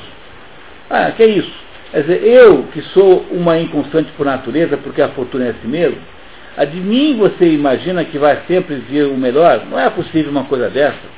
Quer dizer, a fortuna aqui está se defendendo, dizendo que ela não tem nenhuma obrigação de atender os 100% das vezes com sorte, e que às vezes ela se retira e aí então não tem fortuna. Mas, mas daí? E daí? Mas é assim mesmo que a vida. Entendendo que a filosofia está dizendo para o Boécio, que o erro está em que ele está reclamando de uma coisa que não merece ser reclamação, quer dizer, não tem direito de reclamar disso. Né? Não tem o direito de fazer isso. Vamos ver, a, a, continua a bronca aqui na outra parte. Não aprendeste na tua infância sobre as duas âncoras, uma cheia de males e outra de bens? Homero na Ilíada. Colocadas na entrada da morada de Júpiter? Quem diz que já não saciaste teu lote de bens? E que eu já te abandonei completamente? E que essa inconstância, que é precisamente minha principal característica, não te dá esperança de uma nova reviravolta na fortuna. Seja como for, não te deixes ficar completamente tomado pela tristeza e já que vives num reino cujas leis são as mesmas para todos, não desejes viver sob tua própria jurisdição. Está vendo? Vives no reino em que a fortuna estabelece as mesmas regras. Você quer criar uma regra só para você? Esse livro é tão bem escrito que é um milagre literário, assim, sobre, até sob esse ponto de vista. É uma beleza de livro, como, como, como capacidade poética de contar essas coisas todas. Então, a primeira coisa que a filosofia está fazendo depois que o, o Boécio admitiu que a fortuna não é, não está dissociada de outra coisa, é mostrar a ele o engano que é a gente julgar que a nossa vida é resultado dos, dos movimentos da fortuna, ou seja, a nossa vida dependa exclusivamente das benesses da fortuna. Está querendo tirar a cabeça do Boécio para colocar outra coisa na cabeça dele, mais melhor do que essa. Né? Então continua, continua a nossa discussão aqui. Desafiado pela fortuna a rebater esses argumentos. Filosofia, né? Perdão. Pela filosofia a rebater esses argumentos, Boécio retruca. Sim, essas são brilhantes palavras impregnadas do mal da retórica e de música. Mas elas encantam apenas no momento em que se as. As pessoas que sofrem sentem mais profundamente sua tristeza. E quando seus ouvidos cessam de escutar essas doces consolações, a melancolia enraizada toma seu lugar. É, assim, olha, assim, você acha isso porque você não está no meu lugar. Né? É isso que o Boés está contando para a filosofia. Então é muito bacana estar dizendo, mas você não está aqui no meu lugar para morrer amanhã. É isso que ela está dizendo, né? Que, que, que a perspectiva dos dois é muito diferente, não é? Mas ela tem argumentos para isso também. A filosofia reconhece o valor desse sentimento e adverte não ter ainda ministrado os remédios adequados, mas lembra-o da fortuna que teve quando, por ocasião da morte do pai, ter sido elevado junto aos homens de maior projeção e frequentado as casas mais distintas do Estado. Não mencionarei, ou melhor, prefiro não mencionar, os privilégios que foram reservados somente a ti. Cargos honoríficos que assumiste quando jovem, quando eles eram negados a pessoas mais velhas, mas eu me alegro sobremaneira em recordar aquilo que foi o apogeu da tua glória. Se os sucessos humanos concorrem para a definição da felicidade, como é que algumas adversidades, mesmo consideráveis, poderiam apagar de tua memória extraordinário dia em que tiveste teus dois filhos, cônsules na mesma legislatura, fazerem-se escoltar desde a tua casa até o fórum pelos senadores e todo o povo. E quando, tomando ele seu lugar na cúria e assentando-se sobre a cadeira curu, que é a cadeira mais importante, né, da maior autoridade, tu pronunciavas o panegírico do rei que tomou, tornou célebres tua inteligência e tua eloquência, e quando no circo, entre os dois cônsules, tu, com a generosidade do triunfador, acumulavas de bens a multidão que vinha atrás de ti. É, olha, você então esquece que você com pouquíssima idade foi cônsul, que você então, é, em vez de ser um órfão que teria ficado ah, né, sem auxílio, você foi adotado por uma família patrícia como a sua, que te acolheu, e que os seus dois filhos foram cônsules. Não é que você pode esquecer isso tudo? Pois isso tudo também foram é, atos da fortuna. Portanto, não há. Imaginem que coisa mais extraordinária um sujeito que está à beira da morte escrever isso, né? Porque isso não é uma pessoa inventando essa história no seu gabinete, é um sujeito escrevendo na prisão, usando papel que o seu sogro contrabandeava para dentro da prisão, e sabendo que vai morrer dali a pouquinho, quer dizer, vivendo a perspectiva da morte é, real, concreta, completamente incontornável. Isso aqui é notável nessa história toda. Então ele está dando um pito nele mesmo, assim, bom, e você não lembra quando você, apesar de tudo, né, teve todo o sucesso do mundo? Então há alguma coisa nessa sua vida que também deu certo, que foi quando a fortuna funcionou, mas do mesmo modo que a fortuna funciona bem, do mesmo modo que você ganha uma casa na praia, também ganha um casal de praia. Entendeu? Tem os dois prêmios, você pode ganhar os dois né, na vida. A vida é feita dessas duas coisas aí, né? não é isso? Tá? Então, continuamos mais um pouquinho, Flávio. Diz Boécio, tens razão, ó mãe nutriz de todas as virtudes, e não posso negar a rapidez da minha atenção, mas é precisamente essa lembrança que me fere mais com efeito em toda a reviravolta da fortuna, não há maior desgraça do que ter conhecido a suprema glória. É, mas o que, que ele preferia? Se fosse dado a ele escolher, olha, você prefere é, ter agora uma grande glória e depois morrer, ou quer ter uma pequena glória agora e morrer também? Óbvio que ele preferiria ter tido a grande glória. Tá? Então, ele também não pode alegar que foi feliz demais para ter esse, esse destino ruim agora, porque ter sido feliz demais não é uma desvantagem, é uma coisa muito boa. Não é isso, né? Quem que vai se lamentar de ter tido um amor maravilhoso, de ter tido uma vida muito boa, de ter tido filhos maravilhosos? Isso é uma coisa ruim? Então, na hora que a fortuna volta atrás, você preferia ter tido uns filhos burrinhos por causa disso? Não, por que eu não tive uns filhos burrinhos, filhos, ah, entendeu? Que culpa, que, que mal há em você ter filhos inteligentes? que mal há em você ter tido muito valor, muita importância naquele momento. Essa é ideia, é isso que a filosofia está vendo ele entender, que ele está sendo essencialmente injusto, e ele não entende o que está acontecendo com ele ainda. E ela vai agora aumentando as terapias aí, aumentando a terapia até ver se o Boécio entende alguma coisa. Estão entendendo a história, pessoal? Está claro esse negócio? Então tá, continuamos, por favor. A filosofia retruca dizendo que a fortuna não havia sido de todo cruel com ele. Seu sogro, sua mulher e seus filhos estavam vivos. Boécio concorda com certa relutância, o que faz a filosofia concluir que serem os homens insaciáveis. Em suma, ninguém está contente com a sua situação. E cada situação comporta um aspecto que não se nota a menos que seja experimentado. É, é aquela velha história da praia, né? Tem lá o pessoal na praia, assim, passa um iate. Aí o pessoal na praia fala assim, nossa, como eu queria estar naquele iate. E daí no iate tem a seguinte conversa, né? O pessoal no iate vendo o pessoal na praia, fala assim, nossa, como eu queria estar na praia agora lá, com aquele pessoal. Né? Compreendeu? É assim que funciona com iate, porque o pessoal na praia pensa que iate é uma coisa maravilhosa. Mas o pessoal do iate sabe que é a pior encrenca do mundo. Tem que pagar três marinheiros que querem, é, que ficam paquerando a sua mulher, entendeu? E tem que pagar lá a taxa do iate. Então, o iate é, são as três maneiras de destruir qualquer fortuna. Como é que é cavalo no prado, iate no, no, barco no iate e amante argentinas, que são os três métodos infalíveis de destruir qualquer fortuna que possa existir na, na, na vida. Então, essa é a história. Ninguém está feliz com o que tem. Ninguém está feliz porque imagina que a do outro seja melhor, né? A situação do outro seja melhor do que a sua. Né? É isso mais ou menos que ele está dizendo aqui. E quem experimenta sabe quão ruim é ele. Acrescento ainda o caso das pessoas mais favorecidas pela fortuna, cuja sensibilidade aumenta na medida de sua felicidade. A menor adversidade as abate. É preciso muito pouco para tirar os afortunados de sua felicidade. A menor adversidade as abate. Quantos não se sentem desgraçados ao mais leve golpe da fortuna? Considera quantos não se sentiriam muito afortunados se tivesse uma pequena parte daquilo que a fortuna te deixou. Sabe, tem rico profundamente depressivo. Vocês aqui não sabem, mas tem gente que fica naquela dúvida, será que eu vou para Paris ou para Nova York? Ai meu Deus, que vida ruim é essa, que desgraça de vida é essa que eu tenho. Entendeu? Tem gente que tem esse tipo de comportamento, fica num grau de. Ah, não sei se sai com qual sapato. Nossa, sabe, tem aqueles 320 sapatos. E qual, meu Deus, eu não sei mais o que fazer, estou sem sapatos, eu estou pelada de sapatos. Né? Que não tem nenhum sapato desse 320 que sirva para sair hoje à noite.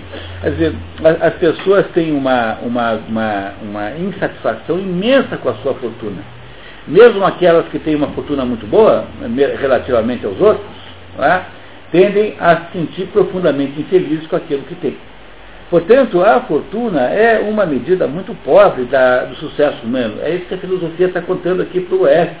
Então não adianta ficar se agarrando nela para você saber se a sua vida é boa ou não, porque ela é uma, uma entidade inconstante, ela está o tempo todo mudando e pregando peças em você. Continuamos? Então vamos lá. A filosofia chega à conclusão de que a condição humana é digna de lástima, uma vez que naqueles que se satisfazem facilmente, ela não dura para sempre, e que aqueles que se beneficiam muito dela estão sempre descontentes. Ela decide mostrar a Boécio que a verdadeira felicidade consiste em se ter aquilo que a morte não consegue arrebatar, e que isto não pode estar no mundo material, porque a morte vai cessar o sucesso material dado pela fortuna. Então pergunto, como a vida na Terra poderia tornar os homens felizes? se muitos só encontram felicidade em seu termo. É, o termo da vida significa o final, né? O final da vida.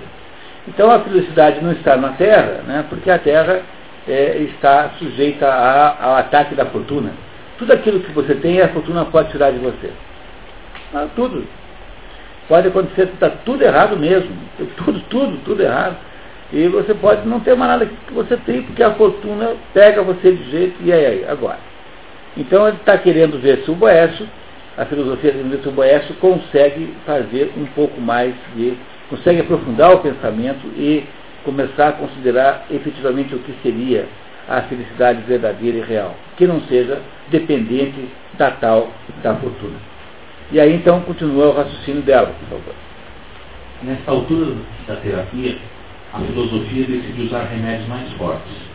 Demonstra que tem verdadeiro valor apenas os bens que pertencem apenas a nós o que não é o caso das riquezas, que parecem ter mais valor quando se vão do que quando são adquiridas. É, o dinheiro tem mais valor quando você gasta, né? Mas, quando você não gasta, não tem muito valor. Se você só tem que ter o que comprar, né? Porque senão não teria valor nenhum. Você morasse numa ilha com muito dinheiro, não serviria para nada, até para fazer fogo, talvez, no máximo. Mas o, agora é, é fundamental né, que você é, possa comprar alguma coisa. O dinheiro só tem valor quando ele vai embora. Enquanto você fica, não. Então é uma coisa muito estranha que todo mundo queira uma coisa, que só vai valer alguma coisa quando você não tiver mais. Né? Que no fundo é o caso do dinheiro, né? Pensando bem né? sobre esse assunto. Tá? Continuamos, por favor. Uma vez que não é possível manter algo que só tem valor se for trocado, o dinheiro só tem valor quando muda de mãos e deixamos de possuí-lo. Por outro lado, se todo o dinheiro do mundo estivesse concentrado nas mãos de uma só pessoa, ninguém mais o teria. Muita gente no mundo se empenha em obter riqueza a todo custo, mas elas devem ir necessariamente para as mãos de outros e, portanto, diminuem. E assim, os que possuíam devem necessariamente ficar mais pobres. Portanto, como são limitadas e lastimáveis essas riquezas, que não podem ser possuídas em sua totalidade por muitos ao mesmo tempo, nem se tornar propriedade de um sem deixar o outro mais pobre. Argumenta que o brilho das pedras preciosas são a luz, pro... a luz própria das pedras, não dos homens, e considera surpreendente que tais coisas suscitem nos homens tamanha admiração. Mas por que todo esse alarde com relação à fortuna? Creio que é por temeres a carência e desejares a abundância. Ora, isso te leva ao resultado inverso. Na verdade, é motivo de grande preocupação ter de zelar por seus objetos preciosos, quando se os tem em grande quantidade. E é também verdade que as preocupações aumentam à medida que aumentam as riquezas, enquanto a preocupação diminui quando não damos grande importância a essas coisas. Nos contentamos com o que nos dá a natureza e não temos uma ambição muito grande. Acaso não tens verdadeiramente nenhum bem que seja teu próprio e inerente à tua natureza, para que seja preciso procurar os bens em objetos externos e estranhos a ti? A ordem das coisas se inverte a tal ponto que, que um ser vivo, racional e feito à imagem de Deus, crê poder distinguir-se apenas pela posse de objetos sem vida. Quer dizer, a, o fetichismo do, da riqueza humana, né? É uma maneira de desnaturar o ser humano. O ser humano não deveria achar que é importante as coisas associadas à matéria, pelo menos são menos importantes do que as coisas associadas ao espírito. Então a ideia de que o enriquecimento é, é portanto, e aí então a fortuna tem um, uma equivalência a isso, né, porque fortuna quase sempre é uma mesma palavra que a gente usa para quem enriqueceu, tem, você tem uma fortuna. Então aí a ideia de que a fortuna é, no sentido de nos enriquecer, é o objetivo da vida, é uma coisa muito triste, muito fraca, porque a gente não vai obter felicidade nenhuma, nem um pouco de uma vida assim, quanto mais você tem, mais medo você tem que tirem. Então a vida fica uma coisa infernal, porque você passa o dia inteiro imaginando maneiras de impedir que lhe tirem aquilo que você tem. E essa é a vida de quem é muito rico, é uma vida paranoica, não se pode andar sem segurança, o carro tem que ser blindado, a vida fica infernal, é uma vida muito difícil, muito ruim, porque você faz toda a questão do mundo de garantir é, um patrimônio que, que, em princípio, tornou a sua vida, sob um certo ponto de vista, muito pior do que do seu empregado, que pode ir para cá sem se preocupar em ser assaltado pelo PCC. Entendeu? Tem uma, de alguma maneira, tem uma vida aí melhor né, do que o outro. Né? Vamos ver como é que ele continua explicando insiste em acusar a natureza humana de buscar objetos sem importância, sem noção da desigualdade, da troca e da ausência de fazer ao Criador. Ele, o Criador, quis que os homens estivessem acima de todas as criaturas terrestres, e vós os aviltais, colocando-vos abaixo do que é mais vil. Com efeito, se é evidente que todo bem pertencente a outro vos parece mais valioso do que para aquele que o possui, quando considerais que os objetos mais insignificantes são bens para vós. Então vos colocais a vós mesmo como inferiores a esses objetos. E de fato, esse raciocínio é exato, pois assim é a natureza humana, superior a todo o resto da criação quando usa de suas faculdades racionais, mas da mais baixa condição quando é, quando cessa de ser o que realmente é. Os animais essa ignorância de si mesmos é inerente à sua natureza. No homem é uma degradação. Como é grande o vosso erro quando pensais em vos exaltar com coisas externas? É algo inconcebível. E ademais, quando alguém se distingue pelos ornamentos que ostenta, são os ornamentos que são admirados, e não quem os traz. E afirmo ainda, não há bem material que não cause algum mal a quem o possui. Dirá que minto? Tu não o negarias. Ora, as riquezas muitas vezes lesaram quem as possuía, principalmente porque os ladrões e os perversos, ávidos dos bens dos outros, acreditam ser seu direito possuir todo o ouro e coisas preciosas do mundo. Assim, se tu temes encontrar um agressor armado de uma espada e um punhal, se tivesses entrado na estrada da vida sem fortuna, poderias viver cantando ao lado do ladrão. Estranha felicidade é esta, proporcionada pelos bens terrestres. Só se pode possuí-la ao custo da própria tranquilidade. E assim é com todas as outras coisas que a fortuna arruma para você. O Alexis Stepanin, que é um amigo meu, que foi ministro de Minas e Energia no tempo do Itamar Franco, ele era amigo do Itamar, então o Itamar botou o Alexis de ministro. Ele, ele é um sujeito muito engraçado, assim, e ele me contou o seguinte, que na última semana como ministro, você não consegue nem mesmo um cafezinho. O sujeito, o garçom fala para você, ei ministro, o senhor está aqui há quatro anos, não sabe onde é que cozinha ainda? Faz favor, vai pegar você mesmo. Entendeu? Nos últimos quatro, na última semana do, do exercício do poder, você é considerado uma pessoa inexistente, porque o, aquilo que você era não era o seu mérito. Você não era. Não, as pessoas não abriam a porta do automóvel para você porque você era uma pessoa merecedora daquilo tudo, mas porque você era o ministro. Uma vez eu, eu conheci um americano e que tinha uma empresa lá, e eu perguntei para ele como é que tinha parado naquele pessoa. Olha, parei porque é o seguinte, eu trabalhava no Citibank, era lá vice-presidente do Citibank, Nova York. E aí todo dia eu tinha, me convidava para alguma coisa. Então todo dia eu ia numa festa, numa recepção, numa palestra, numa conferência. Aí no dia que eu saí do Citibank, nunca mais ninguém me telefonou. Porque na verdade eles não estavam me convidando, estavam convidando o Citibank. E eu descobri que eu não tenho valor nenhum e que ninguém nunca gostou de mim, de verdade, também não desgostava, mas no fundo eu nunca fui coisa nenhuma, porque no fundo o que eu era era apenas um palhaço fazendo o papel de importante. E que a, essa é a vida, essa, e essa situação é tão real, tão real, que faz com que o dia que você, tá, o dia em que você se deparar, né, é, se deparar com uma, um lance da fortuna que te favoreça muito, tá? o dia que você ganhar na loteria, o dia que você for alçado a um cargo muito importante, o dia que a fortuna estiver favorável a você e você se deparar com uma situação especialíssima, não há nada mais sábio, mais importante do que agir nessa situação com a maior humildade que você conseguir agir, porque você só irá sobreviver a essa experiência se você entrar nela sabendo que aquilo tudo não é para você de verdade, que aquilo tudo é mentira, que aquilo tudo é obra teatral falsa de uma entidade chamada fortuna, que se diverte, se diverte às, nossas, às nossas custas e que a, se diverte em nos transformar em bobos. Do mesmo modo como se, que você entra num mundo, numa situação de grande sucesso, com uma humildade muito grande, compreende que aquilo não é para você ficar exibido e nem ficar pretensioso, no dia que acontecer o contrário, você terá uma nobreza extraordinária frente àqueles acontecimentos errados, ruins e desfavoráveis que irão atingir você. Isso é uma sabedoria de vida que um cristão deveria ter normalmente. Quer dizer, essa é uma tecnologia cristã, digamos, normal, né? Normal. Mas o, o Boécio não está falando de cristianismo, ele está fazendo aqui uma interpretação filosófica da vida humana. Então é muito importante entender é, que a gente não se deve é, se, seduzir pelos, pelo, pelos brilharecos do mundo. Os romanos diziam assim, sic transit gloria mundo. É assim passa a glória do mundo. E só resta mesmo aquilo que você de fato é. Né? Nós acabamos sempre pelados em todas as situações. Claro, sobrou o que nós somos de verdade.